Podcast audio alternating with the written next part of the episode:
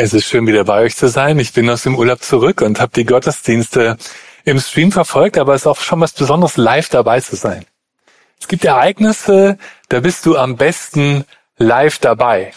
Ich meine, du kannst ja mal versuchen, ein Fußballspiel über 90 Minuten nachzuerzählen. Ja, dann hat er links außen den Ball etwas holprig angenommen und der Verteidiger kommt dazwischen. Aber wird dir jemand 90 Minuten lang zuhören, wenn du das erzählst?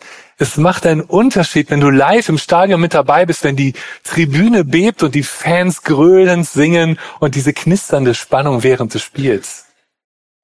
Es gibt Ereignisse, da musst du live dabei sein. Du kannst natürlich deiner Familie vom Kroatien Sommercamp erzählen und viele von euch haben das auch gemacht. Aber nur die live dabei waren, die haben noch den Geruch der Pinien in der Nase, die äh, hören noch die Musik, die beim Spülen lief oder sehen die Sternschnuppen über dem kroatischen Himmel. Wenn du nicht live dabei warst, dann hast du was verpasst. Kennst du die Angst, etwas zu verpassen? Sozialwissenschaftler sagen, diese Angst war noch nie so groß wie heute in der Zeit von Instagram und Facebook, wo alle ihre Urlaubsbilder posten und du denkst, okay, bei mir im Garten oder gerade am Schreibtisch sieht's nicht so schön aus wie in Dubai. Die Angst, etwas zu verpassen, war noch nie so groß wie heute. FOMO, Fear of Missing Out, ist die Angst, etwas zu verpassen. Wenn du diese Angst kennst, dann kommst du, denke ich, gut in den ersten, in die erste Szene unseres Predigtextes von heute aus dem Johannesevangelium Kapitel 20. Jetzt überlegst du, was wird das für ein Text sein? Ich nehme dich mit rein. Als Jesus kam, war Thomas, genannt der Zwilling, einer aus dem Kreis der Zwölf, nicht dabei gewesen. Die anderen Jünger erzählten ihm, wir haben den Herrn gesehen. Er war nicht dabei gewesen. Wir wissen aus den Versen zuvor, dass die Jünger sich versteckt hielten in einem Raum, sehr wahrscheinlich derselbe Raum, in dem Jesus mit ihnen das letzte Abendmahl gefeiert hatte. Und sie hatten die Türen verschlossen aus Angst vor den Verfolgern, die ja auch Jesus inhaftiert hatten und jetzt wohl auch die Jünger bedrohten. Die Jünger waren ängstlich hinter verschlossenen Türen und es wird erzählt im Evangelium, dass an einem Abend Jesus zu ihnen kam, durch die verschlossenen Türen und sich ihnen zeigte, Friede sei mit dir. Das ist das Leben. Die biblischen Texte gehen nicht am Leben vorbei und führen Menschen zu uns, auch in die Gemeinde, die Angst haben und Sehnsucht nach Hoffnung. Sehnsucht nach Vertrauen. Und deswegen erzählt die Bibel auch diese Geschichten. Von den Jüngern, die sich verriegelten, weil sie Angst hatten vor Verfolgung. Und auch die Geschichte, dass Jesus durch die verschlossenen Türen kam und gesagt hat, Friede sei mit euch, damit sie keine Angst mehr haben und ihnen den Heiligen Geist zuhauchte. Aber Thomas war an diesem Abend nicht dabei gewesen. Drei Jahre lang war er immer mit dabei. Als einer der zwölf. Aber an dem Abend, wo der Gekreuzigte zu den Jüngern kam, war Thomas nicht dabei. Thomas hatte ihn verpasst. Thomas hatte ihn verpasst. Die Begegnung mit dem Auferstandenen, ich denke, wenn wir eine Rangliste machen würden, mit den Ereignissen, die du auf keinen Fall verpassen darfst, dann gehört die Begegnung mit dem Auferstandenen Gottessohn sicherlich auf Platz eins. Und Thomas hatte ihn verpasst. Wo war Thomas? War er am Ölberg spazieren? Wollte er frische Luft schnappen? Hat er einen Lagerkoller bekommen? Die ganze Zeit hinter verriegelten Türen mit Menschen, die Angst haben? Und musste einfach mal raus? Wir kennen vielleicht das Gefühl noch aus der Pandemie, falls wir uns noch erinnern. Thomas hatte es verpasst, er war draußen.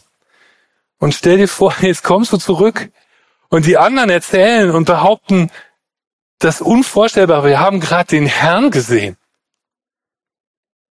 Und du warst als einziger nicht dabei. Dann fängst du an zu überlegen. Der tote und begrabene Herr soll einfach so durch verschlossene Türen gekommen sein. Womöglich bilden sich die anderen das nur ein.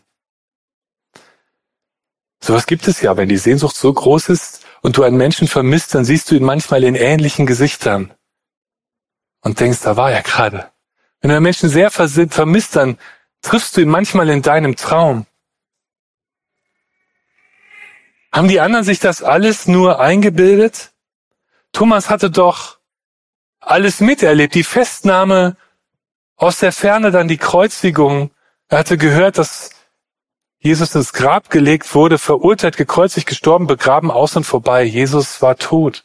Das war die schmerzliche Realität und es war kein Wunder, dass die anderen es nicht aushalten konnten. Und seitdem in ihnen allen diese unendliche Leere und Sinnlosigkeit und Angst.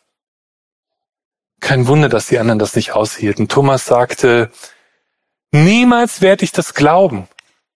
Da müsste ich erst die Spuren von den Nägeln an seinen Händen sehen und sie mit meinen Fingern fühlen und meine Hand in seine Seitenwunde legen, sonst nicht. An den Wunden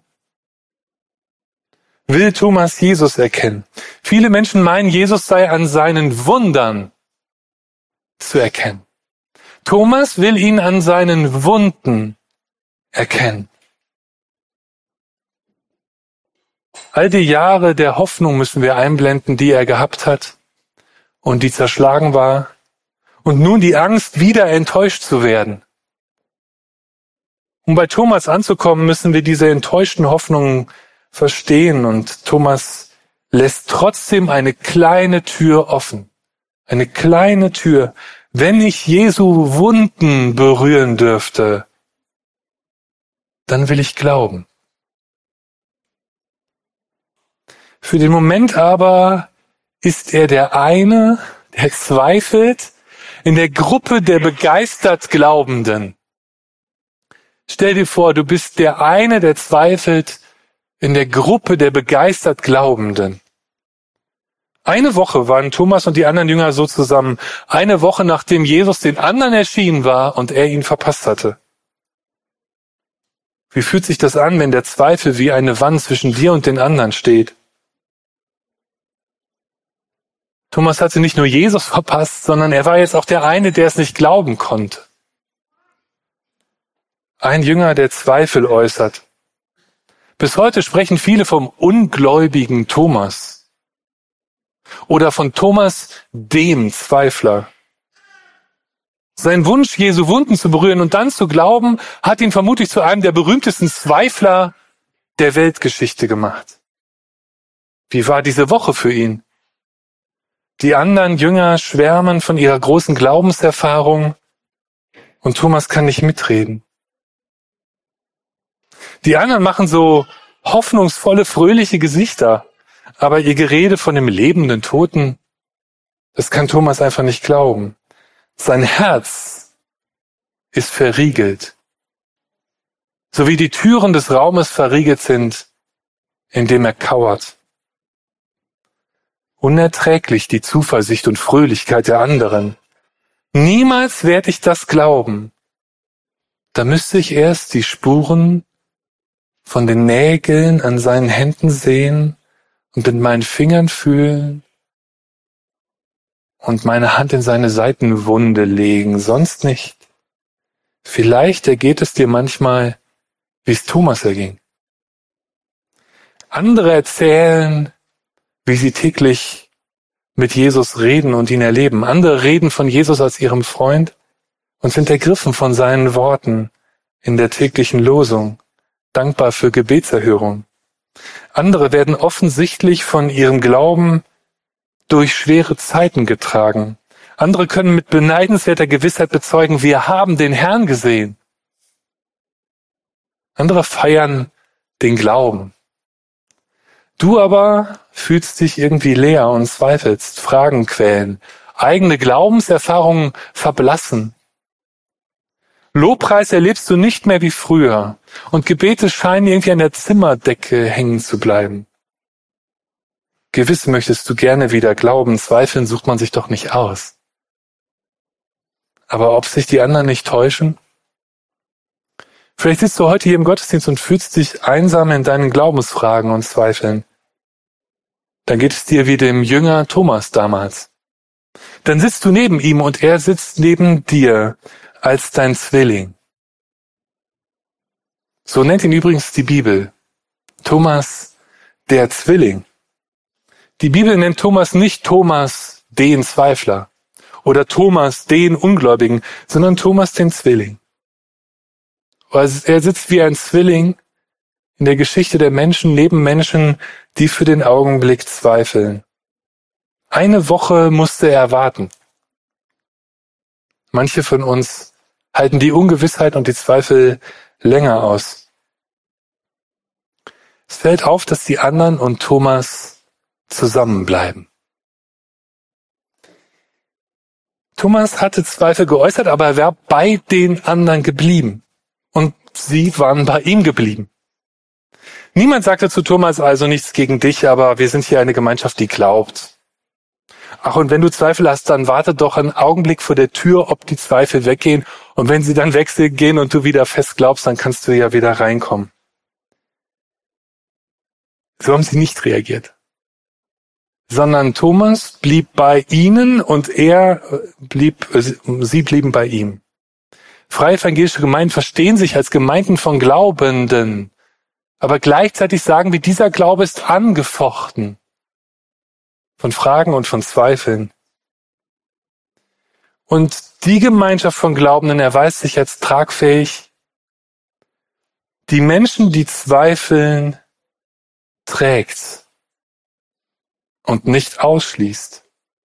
Das biblische Vorbild zeigt, Thomas blieb bei den anderen und sie blieben bei ihm. Und wenn Jesus gleich den Raum betritt, dann wird er das bestätigen. Eine Woche später waren die Jünger wieder im Haus versammelt und Thomas war bei ihnen. Yes. Die Türen waren abgeschlossen. Jesus kam, trat in ihre Mitte und sagte, Friede sei mit euch. Ausdrücklich ist im Evangelium wieder vermerkt, dass die Türen abgeschlossen waren. Jesus aber dringt hindurch durch die Räume der Angst und auch durch die tatsächlich verschlossenen Türen. Und manchmal möchten wir gerne wissen, wie ist das denn gegangen? Aus was für einer Materie ist denn so ein Auferstehungskörper? Aber es würde unsere physikalische Vorstellungskraft sprengen. Und offensichtlich steht das nicht im Vordergrund dessen, was die Bibel sagen will. Wichtig ist, dass Jesus auch Menschen erreichen kann, die sich ängstlich vor Verfolgung in verschlossenen Räumen befinden. Jesus, der Auferstandene, findet einen Weg zu uns auch durch verschlossene Türen. Und wenn wir ihm aufmachen, auch in verriegelte Herzen. Und er bringt seinen Frieden mit, sagt der Text. Friede sei mit euch. Hebräisch Shalom. Es meint Wohlsein und Glück die Abwesenheit von jeglicher Feindschaft. Ein angstfreier Raum, in dem alle frei atmen können. Friede sei mit euch und Jesus bringt Frieden in ängstliche Räume. Auch heute zu Menschen, die in U-Bahn-Schächten vor Sirenen und Flugzeugen und Raketen fliehen. Zu Menschen in zerrissenen Beziehungen bringt er seinen Frieden. Er bringt Frieden, wenn dunkle Gedanken dich belasten und du nachts nicht schlafen kannst. Auch wenn die Situation äußerlich unverändert scheint, wenn Jesus der Auferstandene da ist, bist du nicht allein. Er bringt seinen Frieden mit als ein Geschenk. Auch für dich. Jesus steht schon mitten unter seinen Jüngern, aber er spürt, dass einer im Raum noch nicht frei atmen kann. Einer hat noch keinen Frieden. Da waren nicht nur die äußeren Türen des Raumes verriegelt, da war auch noch ein Riegel vor dem Herzen von Thomas. Und dann wandte er sich an Thomas und sagte, leg deinen Finger hierher und sieh dir meine Hände an. Streck deine Hand aus und lege sie in meine Seitenwunde. Hör auf zu zweifeln und glaube. Da antwortete Thomas, mein Herr und mein Gott. Und Jesus sagte zu ihm, du glaubst, weil du mich gesehen hast. Freuen dürfen sich alle, die mich nicht sehen und trotzdem glauben. Um das Besondere dieser Begegnung zu verstehen, müssen wir uns Alternativen vorstellen, Kontraste. Jesus sagt nicht, ah Thomas, du merkst, dass du einen Schatten wirfst auf die fröhlichen Gesichter der anderen. Es fällt dir schon auf, dass der zerbrechliche Glaube der anderen gerade wieder durch mich geweckt wurde und du hier die Stimmung verdirbst. Jesus sagt es nicht. Jesus sagt nicht, Zweifler, geh vor die Tür, sondern er wendet sich dem Zweifler bewusst zu. Man hätte sich ja denken können, okay, er redet jetzt zu allen und denkt sich, ja, der Thomas, der wird jetzt wahrscheinlich auch hören, was ich sage. Er geht bewusst auf den einen zu, der zweifelt. Was für eine Wertschätzung für Thomas. Jesus verhält sich so. Wo Glaube ist, das weiß Jesus, da können auch Momente des Zweifels auftauchen. Denn der Glaube hofft auf das, wo menschlich nichts zu hoffen ist. Der Glaube balanciert über ein Seil, ohne ein Tragnetz. Glaube ist immer ein Wagnis und wo Glaube ist, da können Zweifel kommen, da können die Wellen kommen, wie ein anderer Text es erzählt. Und als Petrus auf die Wellen sah, da ging er unter. Jesus weiß das und reichte damals schon Petrus die Hand. Und jetzt steht er vor Thomas und weiß, wo Glaube ist, da kann auch Unglaube sein. Und wir können es gar nicht treffender formulieren, als der verzweifelte Vater in Markus 9, Vers 24, der ruft, das war Jahreslosen kürzlich, ich glaube, hilf meinem Unglauben. Glaube und Unglaube in einem Herzen. Jesus spricht allen, also auch Thomas, seinen Frieden zu. Und dann wendet er sich Thomas persönlich zu, so wie der Hirte dem Schaf nachläuft, das sich verlaufen hat. Und Thomas muss nicht mal ein Wort sagen. Jesus kennt seinen Zweifel bereits und er kennt auch den einen Wunsch, den Thomas hatte. Die eine Tür, die Thomas offen gehalten hatte und sagt, Thomas, leg deinen Finger hierher und sieh dir meine Hände an, streck deine Hand aus und leg sie in meine Seitenwunde. Hör auf zu zweifeln und glaube. Jesus begegnet dem zweifelnden Thomas auf besondere Weise. Noch am Ostermorgen hatte er Maria aus Magdala gesagt, rühr mich nicht an. Aber der zweifelnde Thomas darf Jesus anrühren. Und Thomas spürt und sieht, Jesus steht vor mir. Er zeigt mir seine Wunden. Vielleicht sollten auch wir häufiger unsere Wunden zeigen. Wir neigen ja dazu, unsere Wunden zu verstecken. Aber der Auferstandene zeigt seine Wunden. Und damit steht er an der Seite aller verwundeten Menschen. Menschen, die Narben an ihrem Körper und ihrer Seele haben, der auferstandene Christus, der noch die Wunden trägt als gekreuzigter, ist ein Zeichen für den Sieg Gottes über alle Mächte, die uns jetzt noch verwunden.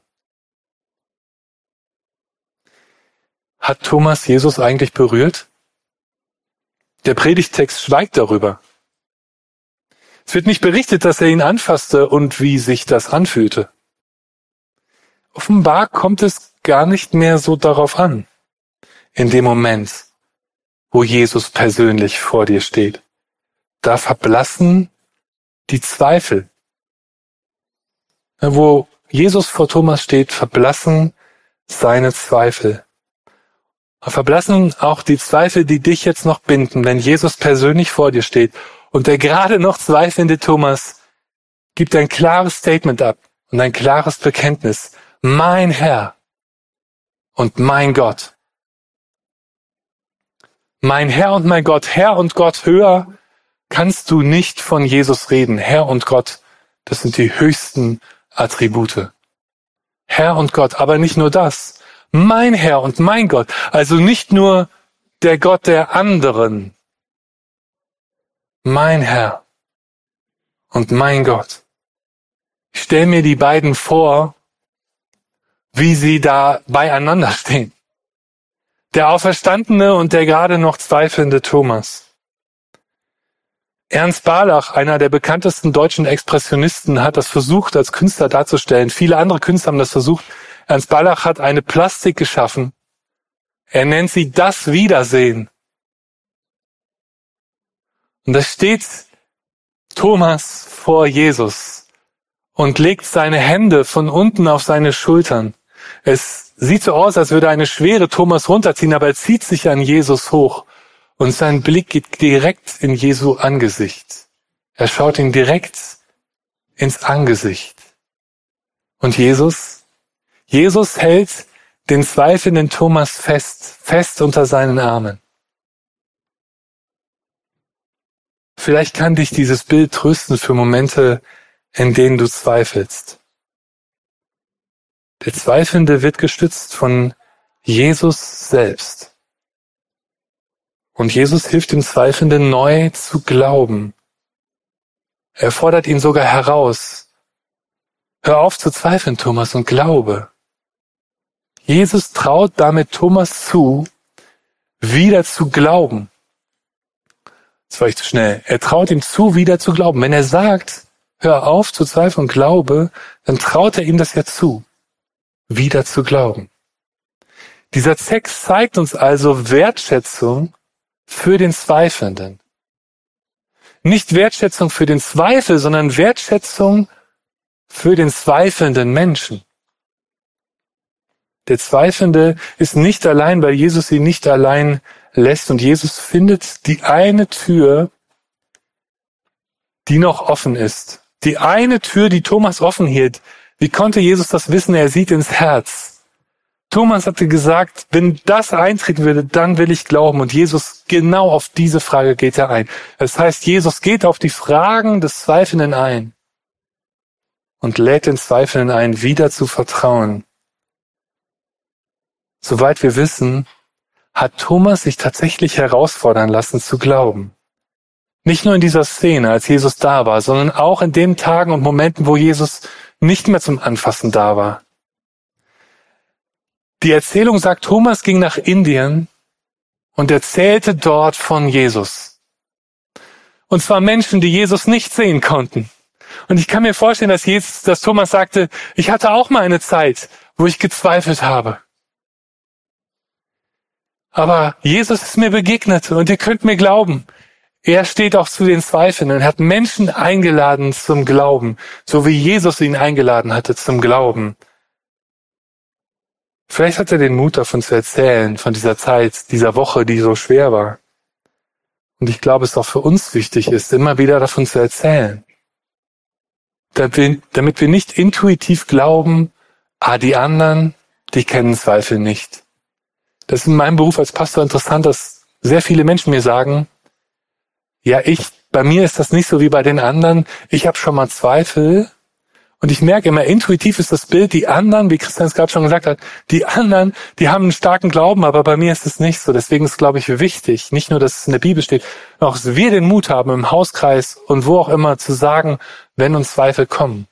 Aber dass wir uns auch helfen, miteinander uns immer wieder zum Glauben einzuladen, zum Glaubenden an den Auferstandenen, der auch heute überraschend durch Türen und Wände kommt und uns seinen Frieden zuspricht. Amen.